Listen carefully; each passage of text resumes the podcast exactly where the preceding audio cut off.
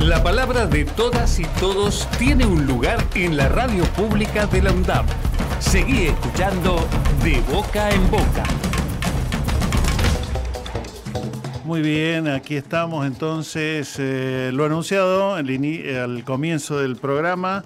Eh, la verdad que hacía un buen rato, decíamos fuera de micrófono, que por lo menos en De Boca en Boca, previo a la pandemia, no, no nos habíamos puesto de acuerdo para sentarnos a charlar un rato con nuestro rector de la Universidad Nacional de Avellaneda, el ingeniero Jorge Calzone. Así que, Jorge, muchísimas gracias. Que eso, vengas corriendo de un lugar y tengas un ratito para sentarte aquí antes de seguir. No, al contrario, gracias por la invitación. Sí, venimos de una escuela de DocSuc se demoró una actividad, así que llegué un poquitito más tarde de lo previsto, pero bueno, siempre, siempre contento de estar en la radio. La verdad, ahora estamos con mayor alcance, así que estamos contentos. Con eso charlamos recién con los muchachos, que ahora con la torre ahí en la escuela secundaria técnica que tiene nuestra Universidad en Avellaneda, empieza como a también uno sentirse incluso eh, esto, tal vez más escuchado, como que el área está más poblado. Eh, bueno, un montón de temas uno se anota. En principio, ya que, ya que mencionaste la torre y mencionaste la radio, digo, ¿cómo, ¿cómo, las universidades, que somos una buena cantidad, ya 60 y chirola, ¿no? Eh, eh, y la mayoría tienen sus propios medios, ¿no?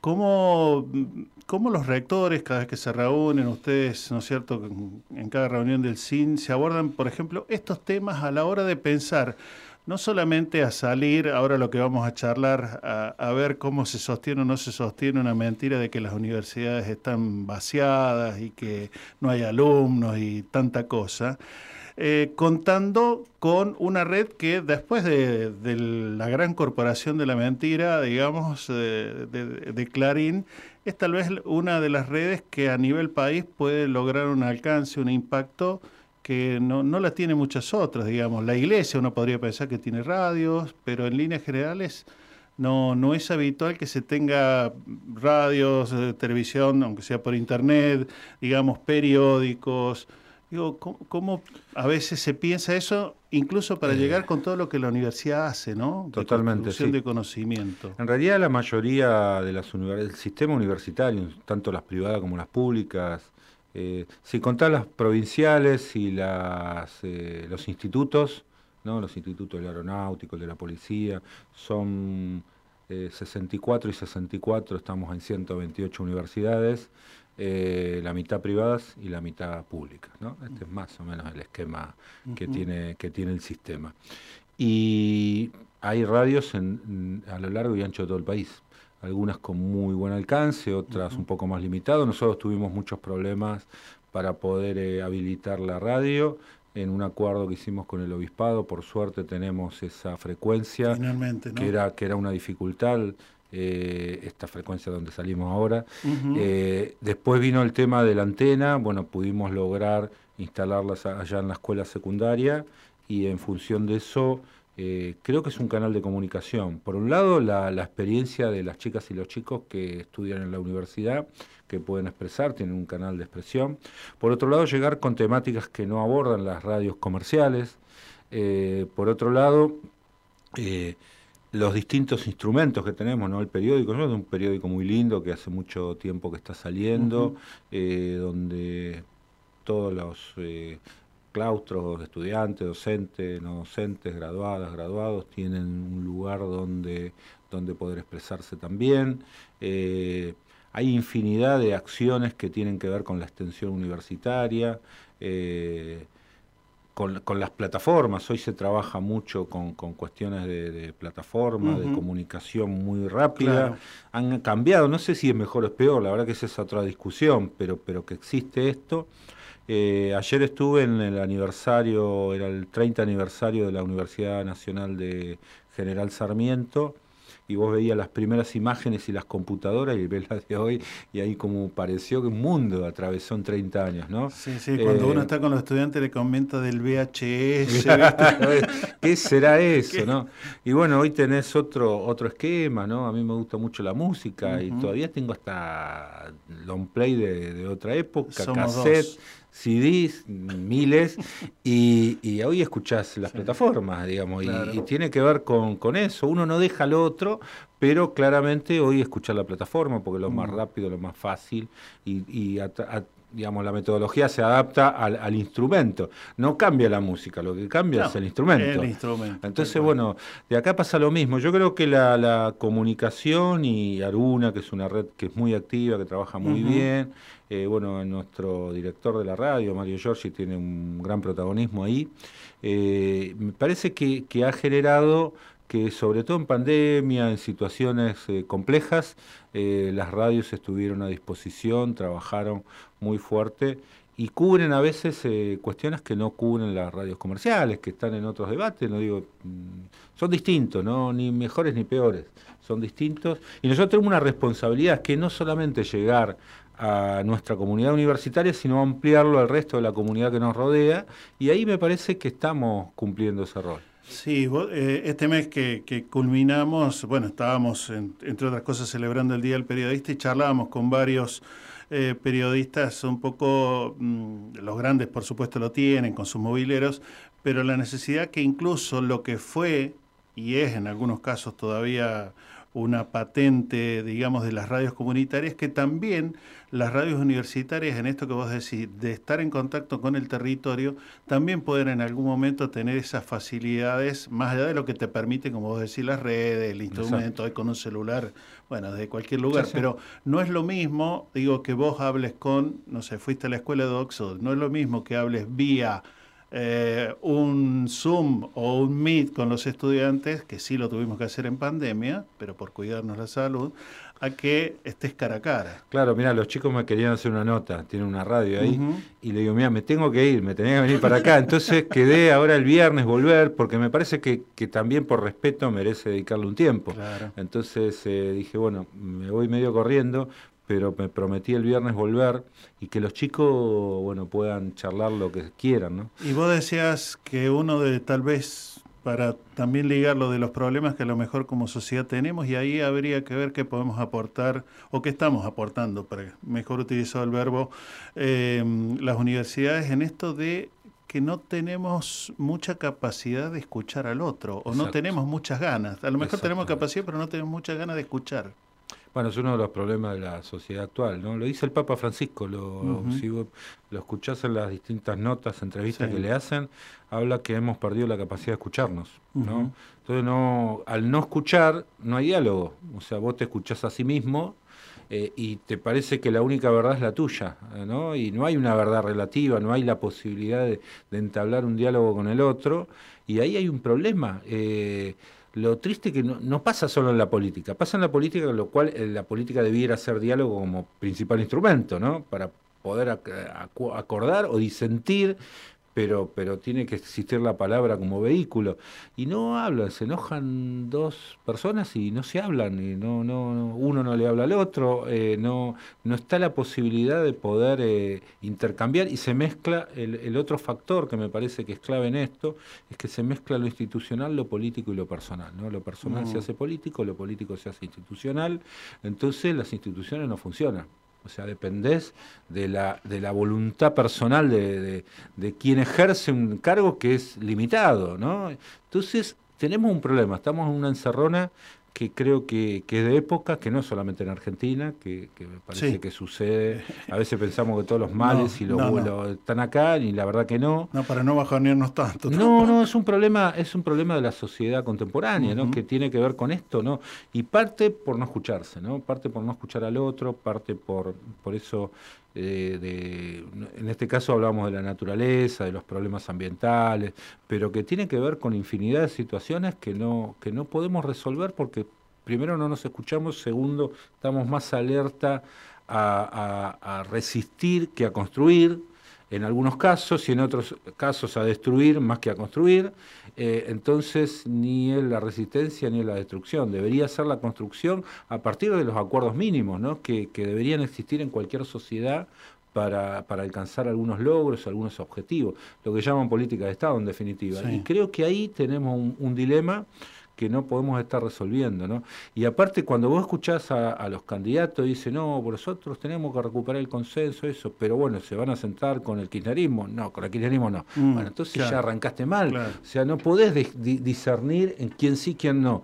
Son los que están. ¿eh? Te gusta mi ley o no te gusta, pero va a tener eh, diputado y vas a tener que dialogar. Y vas a tener que dialogar. Ahora, vos recién decías, bueno, en, en este problema que tenemos de no, no sentarnos para charlar sesudamente, hablabas de las políticas de Estado. Ustedes hace pocos días en Rosario eh, establecieron una declaración de que las universidades están reclamando y apostando que se continúen con políticas de Estado que garanticen una educación como lo es el ADN de nuestro país también, cuando uno le ha tocado ir a congresos y, está por aquí por allá, bueno, vos mejor que, que yo tal vez, corroborás que nuestro país es tal vez eh, una isla que desde Sarmiento para acá supo construir un sistema público y gratuito y que los otros países nos miran, che, ¿cómo hacen ustedes? ¿No? Nos respetan mucho. Eh, y, y, cómo hacer frente a estos discursos que te dicen que tenés vaciadas las universidades, que tenés la mitad de la población que es extranjera y por qué le vamos a dar lugar a los extranjeros?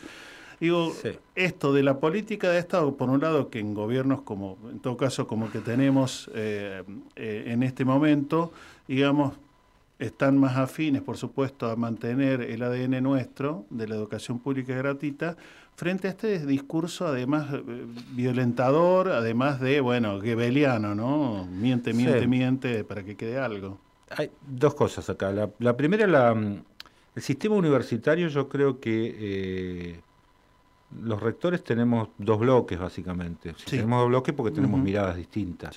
Ahora, esa proclama sale por, consenso. Y en general, la mayoría de las cosas, te diría que todas, salen por consenso.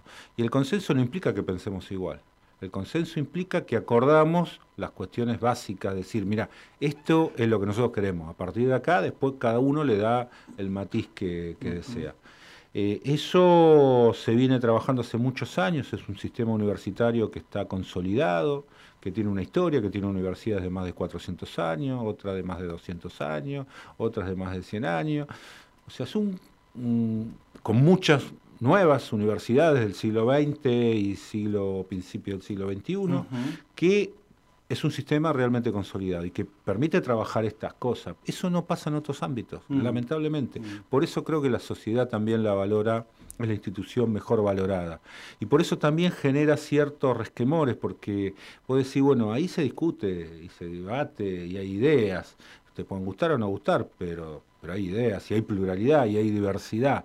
Eh, yo creo que las declaraciones que, que, fueron bueno muy comentadas estos últimos días de Patricia Burris, lo que plantea es primero un, gran desconocimiento del sistema universitario argentino. Creo que hay ahí un desconocimiento eh, y entonces le lleva a decir cosas que no, no son ciertas, que bueno, después creo que hubo un pedido de disculpas, pero que el 50% de los estudiantes son extranjeros, es mentira, no supera el 4% en las públicas y un poquito más del 5% en las y que están vaciadas, digo, no, que aparte está ¿cuán vaciada está la de Avellaneda? ¿Cuántos somos entre presencial y virtual? No, no, hay dos millones y medio de estudiantes en todo el país. O sea, es, el, es el porcentaje más alto en América Latina y el Caribe.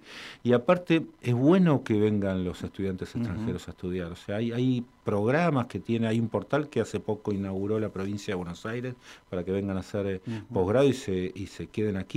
El gobierno de la ciudad de Buenos Aires también tiene un programa, eh, dejan muchos recursos, hay cálculos hechos con respecto al dinero que le queda al territorio cuando vienen a estudiar, en comida, alquiler, eh, transporte, un montón de cosas. Eh, con lo cual, digamos, no es malo. Primero, digamos. Lo segundo es que no es cierto ese porcentaje. La otra cuestión es que no están vaciadas, al contrario, las universidades nos faltan aulas, esa es la verdad, nos faltan aulas, eh, tenemos un problema en ese sentido. y después hay, hay otra cosa que dijo, que me, lo, lo, decía ayer el ministro de Educación y a mí me quedó dando vueltas en la cabeza, que dijo que se quedan en el cementerio secundario. ¿no? Fue una frase muy desafortunada, porque en realidad si hay algo que tiene vida es el colegio, es la escuela. Ahí los chicos no solamente van a aprender, van a generar amigos, amigos que son después de toda la vida, las familias se relacionan, es el barrio que se une, los une el deporte, la cultura, el estudiar en grupo. Si hay algo que tiene vida, claramente es la escuela, no es un cementerio. Entonces ahí hay una, concepción que me parece que, que es muy desafortunada eh, con respecto a lo que pasa en las escuelas, ¿no? Eh, ya antiguamente habían dicho, bueno, cayó en la escuela pública, para nosotros siempre fue un orgullo la escuela pública, de Sarmiento para acá, ¿no? Que hay dificultades, sí, por supuesto, hay muchas dificultades, hay cosas para corregir, muchas. Eh, que no se gradúan todos, es cierto, no se gradúan todos, todavía tenemos mucho para trabajar, pero lo cierto es que el porcentaje del secundario fue creciendo y lo cierto es que después del impacto muy negativo que tuvo la reforma de los años 90, eh, eh, se empezó a recuperar y todavía estamos en la recuperación de la escuela técnica, que fue un golpe muy fuerte, lo digo desde la ingeniería, donde yo sigo dando clases en ingeniería y lo vemos, eh, todo lo que pasaba con las escuelas técnicas de la provincia de Buenos Aires y que no la pudieron sostener. Y se sostuvieron en la ciudad de Buenos Aires porque tuvieron otra posibilidad de ver las cosas. Pero la, realidad es que... Eh, por supuesto que hay problemas, el sistema universitario siempre se pone desafíos y somos autocríticos. De hecho, pregonamos el pensamiento crítico para nosotros mismos primero y después para el resto. Eh, pero la verdad es que hay cosas que no, se pueden dejar pasar porque tienen que ver con, primero, con, desinformar a la población. En segundo lugar, en campaña electoral creo que deberíamos ser un poco más serios, no decir cualquier cosa o decir algo que tenga impacto y no, no, no tenga ningún grado de profundidad, porque después tenés que gobernar. ¿Y cómo vas a gobernar a partir de esta definición y a partir de estas cosas. Quedas preso de tus propios eh, telaraña de pensamientos eh, y con gente que en, realidad creo que lo que apuntala es al odio, ¿no? Cuando la escuela, la educación es todo lo contrario, es el amor, es la posibilidad. lo que pasa es que a veces a mí me parece que surge el temor, como vos decís, no nos pasa solamente a los argentinos, que tenés alguna prueba, una temporada como ya tuvimos 2015-2019, que vienen y lo que tanto nos cuesta rehacer, porque vos decías recién las escuelas.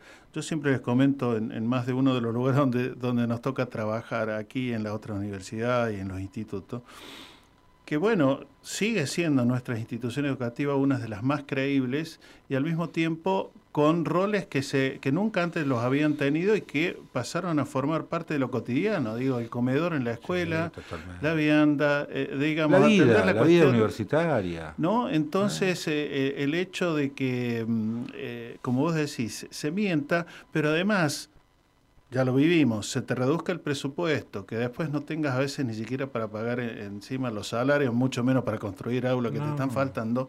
Digo, Mira, no quiero, no, no quiero pensar, yo quiero, eh, todos tratamos de pensar con esperanza, pero eh, digo, hay charlas en el CIN sí, en torno a post eh, octubre de 2023 sí, totalmente. el nuevamente. Mira, lo bueno, Néstor, es que el parte del radicalismo salió a, hablar sobre eso y fijó la posición que es la proclama del CIN de Rosario, que tenía como objetivo eh, acompañar al rector eh, y a la comunidad de Rosario con todas las problemáticas que se están viviendo de violencia. Eh, y él hizo una invitación para un plenario extraordinario y ese fue el motivo. Así que se conmemoró el Día de la Bandera, se conmemoró Belgrano y salió esa proclama que me pareció realmente muy, muy buena. y sí se habla. Filmu dice, mira, destruir la educación lleva muy poquito tiempo. Con un, en un día lo puedes destruir. Ahora, con reconstruirlo te lleva dos o tres cortes, son 12 años. Tenés mucho tiempo. Y la verdad es que eso, por eso esa, esa proclama, decir, bueno, sostengamos esto, no vayamos para atrás, porque si vamos a volver a discutir los aranceles, que, que está supuestamente saldado, y volvemos de vuelta con eso, si vamos a discutir los extranjeros, que debería, ya no debería ser discutido, pues los números te indican otra cosa, eh, si vamos a discutir, no sé, el sistema, tendríamos que discutirlo.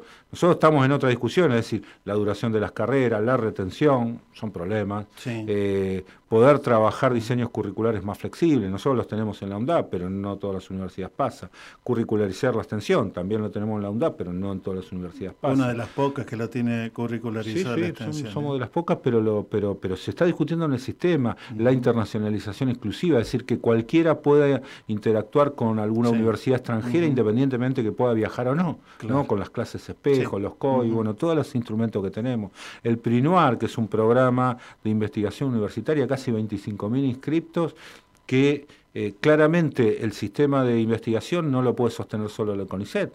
Entonces, en las universidades se crea este programa, el PRINUAR, que nos parece que puede ser muy importante en este sentido, como para, para poder eh, mejorar también el expertise en eso. Ahí se notó en la pandemia bueno, la capacidad y, la, y, el, liderazgo en investigación que Argentina tuvo en la región. ¿no? Mm. Y bueno, todo ese tipo de cosas lleva mucho tiempo. O sea, ahora lo de financiar y vamos para atrás de vuelta.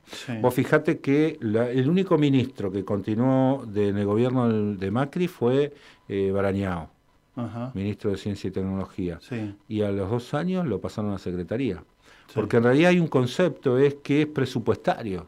Y los ministerios no, no, deben tener una lógica presupuestaria, tienen que tener una lógica de poder resolver el problema. Esto no quiere decir que haya más o menos. Yo creo que incluso algunos se pueden fusionar, pero tienen que tener una lógica de cómo resolver los problemas no de, cómo se financian nada más, porque el financiamiento es una parte de la situación pero no toda. Entonces ahí hay un problema ¿no? Eh, de, concepción del Estado, de cómo llevarlo adelante. Y aparte mucha gente que repite, ¿no? Va, hay que bajar el gasto público. Y el gasto público es la salud, la justicia, la seguridad, la educación. Ahí está, ese es el gasto público. Entonces, mira, recién veíamos los problemas, ¿no? Entonces, se decía, bueno, el Estado debería resolver los problemas de contaminación, de la basura, de esto. O sea, la gente te plantea los problemas, no te dice que haya menos eh, Estado, te dice que haya más Estado, te pide más Estado para resolver esos problemas. Entonces, ¿de qué manera vas a resolver los problemas con menos Estado todavía? O sea, claramente hay una contradicción. Así que ahí creo que tenemos que trabajar en el sentido común, ¿no? que a veces eh, se, pierde En, la, en la confusión en la cual entramos, los medios de comunicación muchas veces ayudan. sí, a veces estos eh, bueno candidatos que lanzan estas, estos discursos de ocasión, pero muy manipuladores, Digo, estaba leyendo que en estos días Naciones Unidas, 70 países han firmado que la educación tiene que ser gratuita para todos, de acceso, por lo menos hasta el secundario incluido. Yo dije, bueno, aquí en Argentina diríamos chocolate por noticia, pues eso ya nosotros ya lo tenemos.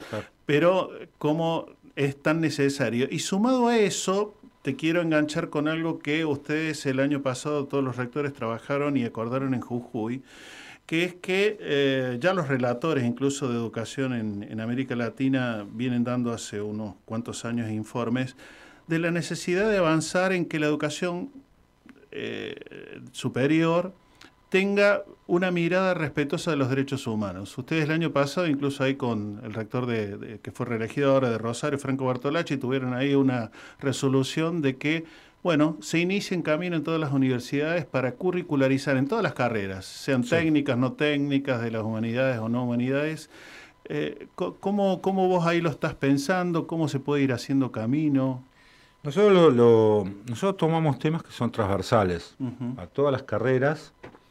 Eh, Parte de lo que hablamos, la internacionalización, la extensión, es absolutamente transversal. La curricularización no es solamente el trabajo de extensión, es que las disciplinas dialogan entre sí. Porque yo digo siempre, los periodistas se comunican con periodistas y hablan entre ellos que van a ser periodistas y tienen un lenguaje. Los abogados, lo mismo, hablan con abogados y tienen un propio lenguaje, los economistas lo mismo. El tema es que se puedan mezclar, se puedan dialogar entre las disciplinas. Y con los derechos humanos a nosotros nos parece que eso eh, tiene que ver con varias cosas. ¿no? De hecho, bueno, en periodismo surgió y en salud una primera cátedra de señas, ¿no? el lenguaje de señas, que fue promovida por los propios estudiantes sordomudos, sordos y mudos.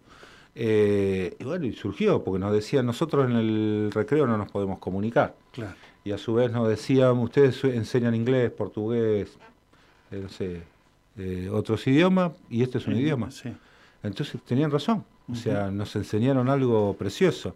Los derechos humanos tienen que ver con el pasado y tienen que ver con el presente y tienen que ver con el futuro. Y, en ese sentido, eh, creo que atraviesa todas las carreras. Hay cátedras particulares, hay trabajos, lo mismo pasa con el tema ambiental, la ley Yolanda, lo mismo pasó con la ley Micaela, que también tiene que ver con los derechos.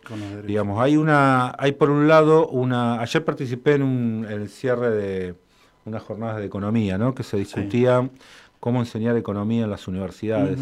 Entonces, eh, hay como manuales, ¿no? Yo algo aprendí ayer, que era, hay manuales. Entonces, esos manuales te enseñan como la política económica ortodoxa. Y después al final te dice, bueno, pero hay otras cosas. Y eso, en realidad, esas curvas de oferta y demanda que no, no, no, funcionan así. O sea, te hacen creer algo y después tenés que deconstruir eso. Yo creo que el ser humano es una deconstrucción permanente, porque venimos como que la cultura nos, nos atraviesa con construcciones determinadas que después la tenemos que deconstruir. Lo vemos en el tema de género, lo vemos en los temas de, violencia de todo tipo, que todo el tiempo tenemos que estar deconstruyendo porque te hacen creer eso. ¿no? Cuando éramos chicos decían, no, los machos no lloran. Y hoy llega a decir eso y te matan, ¿no? Hay un avance por suerte digo en ese sentido, ¿no? Donde, donde hemos salido de algo que te impusieron, pero eso tuvimos que desconstruir porque estamos convencidos que eso era así, porque nos enseñaban no solamente los hombres, las mujeres que era así. Entonces, esa deconstrucción que hoy los, los movimientos sociales, políticos, más progresistas o, feministas eh, incorporaron, lo que tienen que tener equilibrio de cómo vas generando esa deconstrucción. Yo creo que hoy en los pibes de las escuelas primarias, la secundaria, hay otro esquema distinto. Eh, lo mismo pasa con los temas ambientales. O sea, hay, un esquema diferente al que nosotros eh, vivimos por ahí cuando teníamos, estábamos en la primaria o en la secundaria. Ahora, eso después pasa a la universidad, tenemos que ser capaces de poder comprender esos fenómenos y cómo trasladarlo acá. La enseñanza de los derechos humanos tiene que ver con algo que a mí me parece que Argentina, a diferencia de otros países del Cono Sur, hizo algo maravilloso que fue el juicio de las juntas. Mm. Eh, todos podemos decir todo lo que vino después, los avances, los retrocesos, esto siempre ha pasado, pero a mí me parece que eso fue un hito ¿no? De hecho, la película 1985 ha tenido. Sí, más allá de las críticas que le hayan hecho, pero. Todo lo que quieras, pero, pero muestra algo que, muchos no, no, nosotros hemos vivido. Siendo... Y sobre todo para las generaciones que no, nas, digamos, no lo vieron después. No lo vivieron. Después, bueno, es ficción, todo lo que quieras. Pero digo, ahí hay un hecho que me parece que es fundamental, ¿no? y, y, la, y la, el tema de memoria, verdad y justicia, que las madres de Plaza de Mayo, que las abuelas de Plaza de Mayo, que después hijos, que todas las organizaciones de derechos humanos llevaron adelante, creo que es una bandera que es difícil volver para atrás. Si bien mm. cada tanto están, acordate que cuando Macri asumió, pone dos jueces por la ventana y sacan el 2 por 1 que seguimos sufriendo hasta el día de hoy. Bueno, el 2 por 1 ¿qué pasó? Todos a la Todos plaza. salimos a la calle y se paró eso, sí. Y se bajó. o sea, eso es como una bandera que es difícil volver para atrás. Yo creo que hay cosas que son difíciles volver para atrás. Mm. Hay otras que no pasa lo mismo. Y esto implica, pasa con la economía en algunos aspectos, pasa con otro, otras cuestiones más políticas, pero tenemos que acordar ciertas cuestiones, porque si no es muy difícil. Tal vez no sea necesario avanzar tan rápido, es preferible, pero avanzar en una dirección y no ir y volver todo el tiempo, ¿no? agradeciéndote, pero quiero sumar una a esto que venimos charlando, eventualmente después si, si, querés y tenés todavía algún minuto más, em, en continuidad con esto que veníamos charlando, porque están estos hitos, como vos marcabas, que la sociedad ya los ha hecho bastante propios. Pero sí lo pienso en términos, por ejemplo, que más allá de que nuestras universidades siguen apostando a lo gratuito, de calidad, etcétera, digamos, tenemos a veces profesionales que terminan recibiéndose en nuestras universidades, terminan muchas veces casi asumiendo como natural un perfil más mercantilista, si se quiere, de la profesión, que un perfil más humanista, por ponerle un, digamos, un nombre ahí, término medio, para no decir con perspectiva de derechos humanos. Digo, en eso también yo creo que hay que seguir eh, trabajando para que una vez que tengan, como se dice, el, diploma en la mano, eh, no se cambie el chip automáticamente y ahora, bueno, soy médico, si tenés para pagar la consulta te atiendo y si no, jodete. O vende un órgano, ¿viste? Como te dicen. No, es un desafío. Nosotros tenemos un claustro que armó una asociación civil, que es el claustro de graduadas y graduados, que a mí me parece que es, eh, es importante, una de las funciones que ellos tienen, eh, ellas porque la mayoría son mujeres, las activistas, digamos, fundamentales de graduados son mujeres. Y que es la, formación permanente, ¿no? la capacitación permanente, la posibilidad de que no se pierdan estas cosas, de que vos... Eh, es una deconstrucción al revés lo que planteás, ¿no? Es decir, mira, yo aprendí todo esto, pero después me olvidé y me, metí en el mercado y mm. y la verdad que eh, yo siempre pienso, digo, el mercado está bien en la medida que haya igualdad de posibilidades y de oportunidades, y eso no sucede. En la, hay un 40% de la población que está por debajo de la línea de pobreza, entonces ya no hay mercado. O sea, mentira que hay mercado. O sea, mercado va a haber cuando estén todos arriba de la línea de pobreza y ahí empezamos a discutir. Pero la realidad es que hasta que eso no suceda es muy difícil. Entonces hay que plantearse eh, algunas estrategias en ese sentido. Eh, Oscar Tangelson, que falleció, que mm. fue eh, parte de la Universidad de Lanús, que fue viceministro de Economía en alguna época, una enorme, una enorme persona, decía que la educación en nuestra época era como la heladera Siam, ¿no? que era la publicidad era una heladera para toda la vida. Vos te recibías y todo eso que aprendiste te servía para toda la vida. Y hoy todo lo que aprendés no te sirve para toda la vida. O sea, vos tenés que estar, y de hecho las heladeras no duran más de 7, 8 años. No. Entonces, eh, claramente... En la casa de un amigo todavía tiene la vieja Siam, ochenta y pico de años de cuando su madre. Claro. Y sigue funcionando, ¿no? y funcionan bien. Entonces cambió, cambió la lógica, ¿no? Eh, no sé si está bien o está mal, pero cambió la lógica.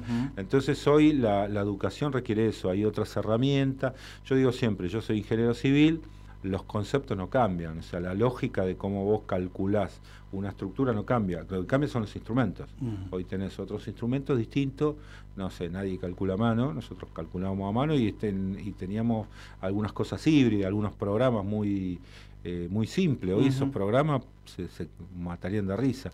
lleva mucho tiempo cargarlos, hoy es más fácil cargarlos. Lo que tenés que saber interpretar los resultados que te saca ese programa. Cómo cargar y cómo interpretar. Pero para eso tenés que tener la teoría, el conceptualizado de eso. Y lo otro es que en la educación cambió algo que para mí es clave, es que ya no se hace educación por contenidos, sino se hace una educación para construir el conocimiento. Eso nosotros trabajamos mucho con respecto a eso de hecho, ayer estaba participando también en, la presentación de una tesis, en un seminario de tesis, donde los chicos iban planteando qué, iban a investigar como trabajo final. Y la verdad que me quedé muy bien impactado, digamos. Ahí se nota la mano de los docentes, se nota eh, cómo, analizan las problemáticas comunitarias y cómo tratar de encontrarle alguna respuesta a eso. Así que cambia eso, la lógica, de hecho nuestros diseños curriculares son distintos, son por créditos, porque están pensados en el estudiante y no en el docente. Las horas, que tal como venían antes, estaban pensadas en el docente. Entonces cambia la lógica, el objeto, de, el sujeto de derecho es el estudiante. Eh, y claramente eso modifica, modifica la dinámica. Y esto implica también enseñar distinto. Y enseñar distinto ya no es dar ¿viste, tres clases de contenidos, mm. sino los contenidos están disponibles, tratar de, a partir de esos contenidos, pensar un problema y cómo resolver ese problema. Y cómo entrar la metodología. En el caso de la ingeniería, la metodología es clave y tiene una característica más, eh, más científica si se quiere. Eso la hace, entre comillas, más objetiva. Ahora, hay carreras que no tienen esa, esa, esa estructura. Ayer hablábamos de economía. La economía es una ciencia social, no es una ciencia exacta como algunos quieren hacer creer que es así. Entonces, como es una ciencia social, en general todas las ciencias sociales son más subjetivas, tienen otro tipo de metodología, tienen otras cuestiones más cualitativas, que en nuestro caso son más complejas, lo nuestro es más cuantitativo. Ahora, ni, ni mejor ni peor, siguen siendo científicos los métodos, pero son lógicas distintas. Y eso implica, ante eso, pararse distinto, enseñar distinto, investigar distinto, hacer extensión distinta, ¿no? La extensión que nosotros hacemos hoy no, no, priva a partir del simple voluntarismo de un grupo de pibes, yo lo he hecho mientras cursaba y no mm. aparece en ningún lado. Es decir, lo hacíamos porque teníamos esa característica, porque éramos militantes políticos y nos gustaba, claro. pero hoy muchos chicos lo hacen y no todos son militantes políticos. A algunos les gusta la política, a otros les gusta lo social, a otros son, les gusta la cultura, a otros el deporte, pero cada uno en lo que le gusta puede desarrollar. Eso, si sale bien, es la comunidad organizada, es, es, la comunidad que donde cada uno, en función de sus intereses, abona a un objetivo común que es el bienestar de y que se y que también ayuda a deconstruir ya que eh, eh, hablabas de la deconstrucción bueno de todo un sistema educativo que ancló mucho en todo adentro del aula nada fuera del aula y ahora es la universidad y caminando taller eh, digamos taller sociocomunitario uno dos tres o cuatro y conectando a ese futuro profesional con esas realidades que de repente te las comentaba el profe o el estudiante si más o menos, como vos decías, es militante y conocía algo de la realidad, pero muchas veces tenemos también un sujeto que creció al amparo de, llamémosle, dictaduras mediante y luego por el tema famoso de la inseguridad, entre rejas, entre pantallas y no tanto queriendo charlar cara a cara con el No, por eso digo, y, y aparte, digamos, el, en las universidades una de las quejas que no se viene a hacer política, no, sí, se viene a hacer política pues parte del aprendizaje, porque uno forma no solamente profesionales, sino también ciudadanas y ciudadanos que votan, que algunos serán activistas políticos y otros no, y que tienen un espacio de debate y de discusión, que por suerte existe, y que hay diversidad, y hay pluralidad, y hay miradas distintas, y se debaten ideas. Y eso es lo que realmente, si todo eso se hiciera en todos los lugares, ahora vos fijate que la otra vez hablaba con alguien de periodismo y decía, cuando los noticieros, cuando uno tenía era más chico, era la noticia, ¿no? O sea, nadie, nadie opinaba sobre la te daban una noticia claro. cruda. Después venía el analista político que interpretaba eso. Hoy no hay casi noticia, hoy te dan todo, todos opinan. O sea, todos opinan. Y la, y la verdad yo no sé si está bueno o está mal. Digo, lo que me parece es que se perdió la, la noticia como hecho objetivo y hoy es todo subjetivo. Entonces, depende del canal que veas, vos vas a ver la misma noticia de una manera distinta. Digo, no, no hay, no hay el debate en el mismo programa, decir que hay miradas distintas que puedan debatir sin... Eh, no, cada uno invita a sus amigos que piensan más o menos similar. No, sin apelar a lo personal, a la chicana, digo...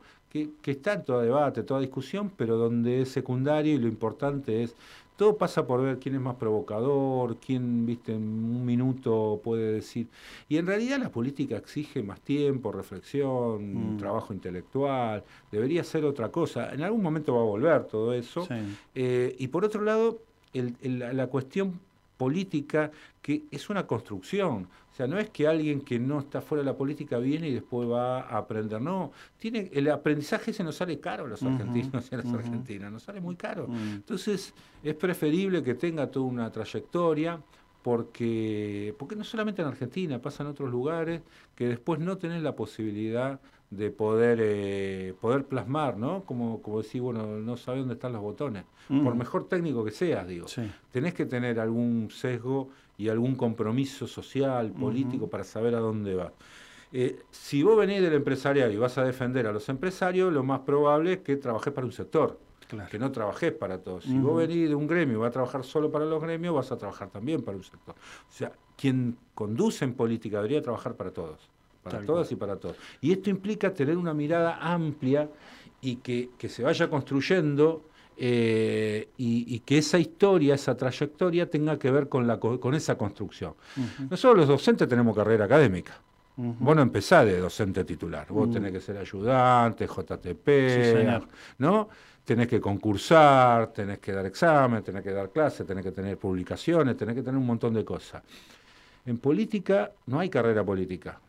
O sea, te viene. Podés hacer una muy buena receta de cocina y llegas después. Un astronauta húngaro lo pone de, diputado y se sienta y vota y levanta la mano. Y vos decís, bueno, ¿y, qué hay atrás de eso? No, no hay una, una trayectoria. Digo, eh, si, yo creo que hay que pensar. Eh, mm. Esto es un tema que hace rato venimos discutiendo en, lo que nosotros habíamos creado un centro eh, que tiene que ver con los sistemas de representación política. ¿no? y cómo los sectores, yo no digo con las corporaciones no las vas a, vencer a partir de la lo que tenés que hacer es que pensar esas corporaciones como comunidad organizada. Digo, esas corporaciones que defiendan sus intereses políticamente. Y eso está bien. Ahora, cuando les quieren imponer a otros sectores sus propios intereses, ahí tenemos los problemas. Entonces, tiene que haber un espacio, que deberían ser las legislaturas, donde se discutan esas cosas.